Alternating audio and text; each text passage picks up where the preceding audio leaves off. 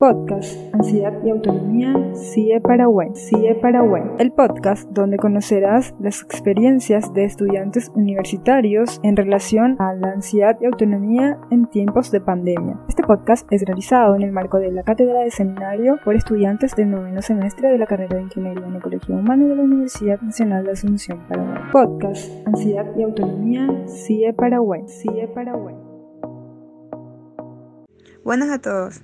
Hoy les traemos un nuevo episodio para acompañar con la merienda, cena desayuno. Y estamos de nuevo compartiendo con estudiantes de la carrera de Ingeniería en Ecología Humana del quinto semestre, quienes nos acompañarán contándonos sobre su experiencia universitaria en tiempos de pandemia. Soy Nora Fleitas y hoy estará como invitado Jonathan Villalba. Uno de los momentos que me pareció más complicado fue cuando recién empezaba el, el tema de la, de la, virtualidad, porque fue como nadie sabía cómo iba a ser y se, se, trató de seguir adelante, pero después se dijo no, mejor paramos y hacemos un plan de contingencia, eh, que me parece que estuvo bien, pero fue un momento de bastante estrés. Y después eh, en las evaluaciones porque todo el mundo estábamos como inseguros con respecto a cómo iban a ser las evaluaciones, era algo nuevo para todo el mundo, eh, era algo que, que, que, que, nunca, la mayoría creo que nunca pasamos, a menos la gente que haya hecho un curso a distancia o cuestiones así, pero no conocíamos y era así, era estresante porque es tu nota y es con un sistema así que desconoces totalmente y creo que hubo hasta, hasta no sé, hasta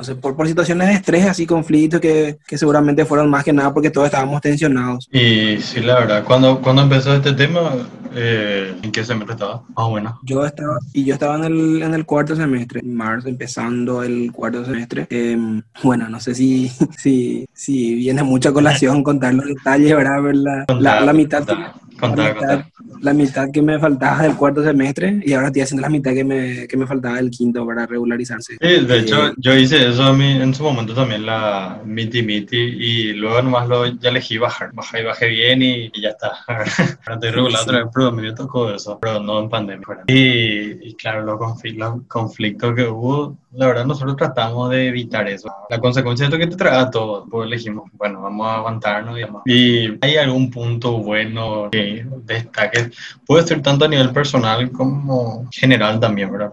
Que tengan que ver contigo dentro de esto, de este tema. Y a nivel personal, bien personal, que es más cómodo, ¿verdad? Da, gusto quedarse en casa, da gusto poder hacer otras cosas, da gusto, eh, muchas personas empezaron a trabajar, yo, eh, sobrellevar la situación económica también que derivó de todo esto, ¿verdad? Bueno, en ese sentido es como positivo pero soy consciente de que para mucha gente le cuesta un poco más. Por ejemplo, tengo internet en casa. Eh, estoy en un lugar donde por suerte tengo señal también para cuando y hay personas que no tienen ni lo uno ni lo otro. Sí, cada uno tiene sus su dificultades, ¿verdad? Bien personalmente hablando, para mí lo, lo bueno es que, que era... Que...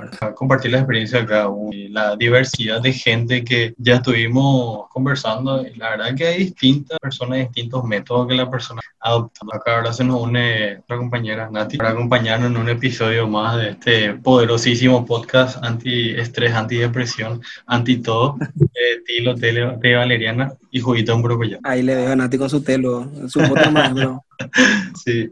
Hola, Johnny. Hola, Nati. Eh, sobre la la ansiedad de ese punto tan crítico ahora hoy por hoy en la situación. ¿Cuáles fueron tus experiencias? Si llegaste a experimentar, crees que experimentaste, si no, eh, acercaciones al tema. Y voy a describir lo que sentí. No, no sé en qué categoría de, de, sentimiento entré, pero hubo un momento en que como que ya estaba cansado de un poco del encierro y un poco de la dinámica también. Eh, yo me sentía como son muchas tareas ya. O sea, la, la, educación se volvió a hacer tareas cada semana, hacer esto, hacer aquello. Nadie sabe la manera manera ideal hasta que experimento. Yo entiendo por ese lado, pero igual, igual cansa. Pues otra cosa que lamento, que medio me preocupa, es que este era el año como en que yo iba a llevar todas las materias en las que iba a aprender aquello que yo siento que me falta más de nuestra carrera, que es la parte de producción agraria, de agroecología, de trabajar en el campo, y me perdí todas las prácticas de eso. Que era lo que es mi punto flaco, digamos, de la, de la carrera. yo así, bueno, este año en que voy a aprender todo eso y, y no llevo las platos de hacer, pueden en la casa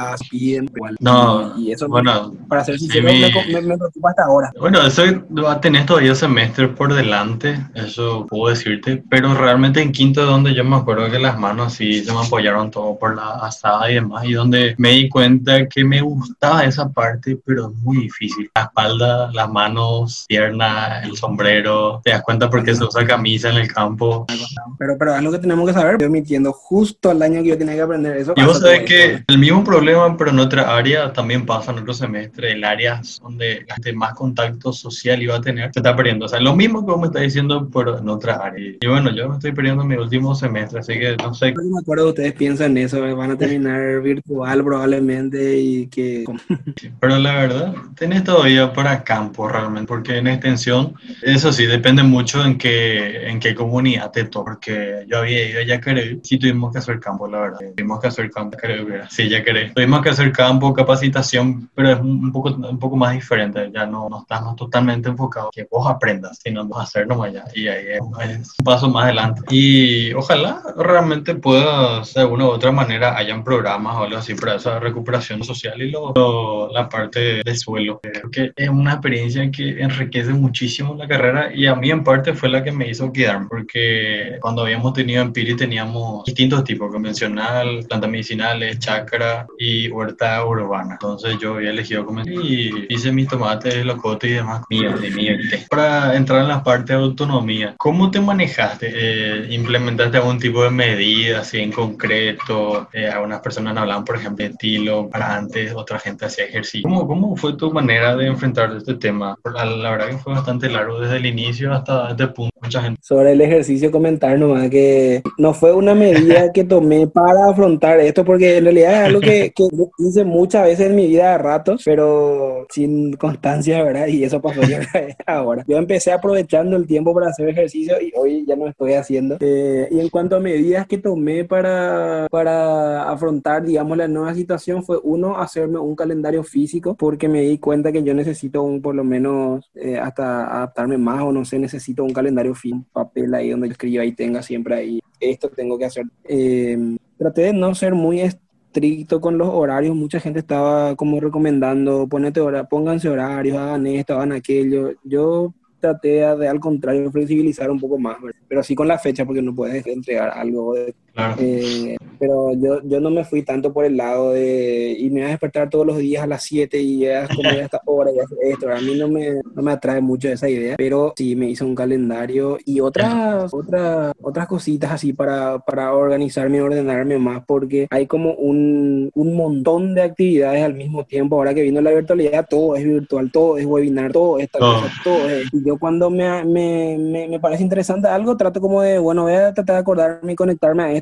pero no, te- no me acuerdo, imposible. Entonces lo que realmente me interesa, anoto, pongo alguna alarma, pongo en mi Sí. calendario, eh, ah, porque es la única manera, porque todo el día hay cosas y, y todo el día hay cosas interesantes. Y- pero te, te llega un punto en que te cansas también, por más interesante que sea, eh, cursos, etcétera, que al final decís, güey, ya. Eso, eso mismo. Es como que te cansas de las pantallas. Y, y hay veces Claro. que me pasó en que había, estuve todo el día haciendo cosas que eran responsabilidades y después cuando quería hacer algo por gusto y voy a entrar a este webinar porque me interesa el tema, voy a ver esta, voy a participar de esto y llega el momento y yo así, no, ya estoy demasiado cansado, y voy a descansar, voy a descansar de las pantallas, voy a, me voy a acostar, voy a comer algo, voy a ir a hablar, a hablar con alguien, pero ya no puedo con las pantallas y, y quería sumarme a esto, pero ya estoy cansado. Sí, eso pasa, la verdad, es muy... eh, también pasa, por ejemplo, en el contexto que vos estás haciendo tu clase y después tenés que hacer tu tarea y es como levantarte y volver a tu silla, ese, ese tema.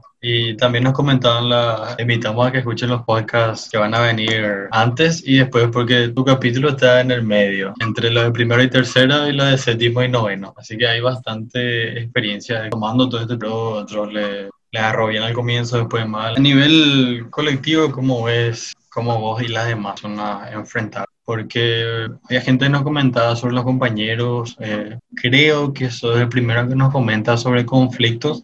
Yo creo que en todos lados hubo conflictos, para ser sincero. Ya depende ya de cada uno como quiera comentar. María fue hacia un poco de todo, pero en general, en general creo que primó la solidaridad y el ayudarnos, porque también, sobre todo cuando empezaba la situación de cómo vamos a resolver el tema de que algunas personas tienen internet, otras no tienen, cómo le vamos a ayudar, eh, cómo le vamos a ayudar a esas personas. Fue siempre así con la predisposición de darle qué podemos hacer por estas personas que necesitan esto y necesitan aquello, qué podemos hacer por estas personas que ahora empezaron a trabajar porque está difícil la cuestión, qué podemos hacer con aquellas personas que no se van a poder conectar a todas las clases y bueno, y dale, vamos a grabar las clases y le vamos a pasar los materiales y, vamos a hacer resumencitos y vamos a hacer lo, que sea necesario para, al final es como que por más estrés que traiga la situación, diría solidaridad, así escribiría. De hecho fue una constante esto de que la gente que, que trabajaba y la gente que no podía, eh, o sea, no una constante, sino una, una situación recurrente en todos los, los semestres que estuvimos. Creo que sería todo. Muchas gracias por tu experiencia, tu voz y tu libertad para hablar, que es lo que más rescatamos. Eh, gracias a ustedes por hacer esto. Me parece importante abordar estas cosas también. Así muchas veces no entran en las cosas medibles, en las cosas, los registros institucionales, todo aquello. Buen punto lo que decía, algo no, no tan medible. Y al ser algo así cualitativo, me parece que está bueno que sea así en un formato más distendido, más relax. Claro, esto es una conversación libre, es lo que quería que la gente pueda entender. Dicen que somos la generación de la, de la tecnología, eh, pero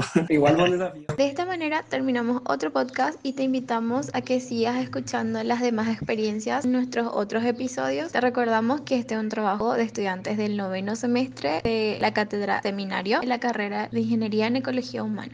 Hasta la próxima. Podcast Ansiedad y Autonomía, CIE Paraguay. CIE Paraguay.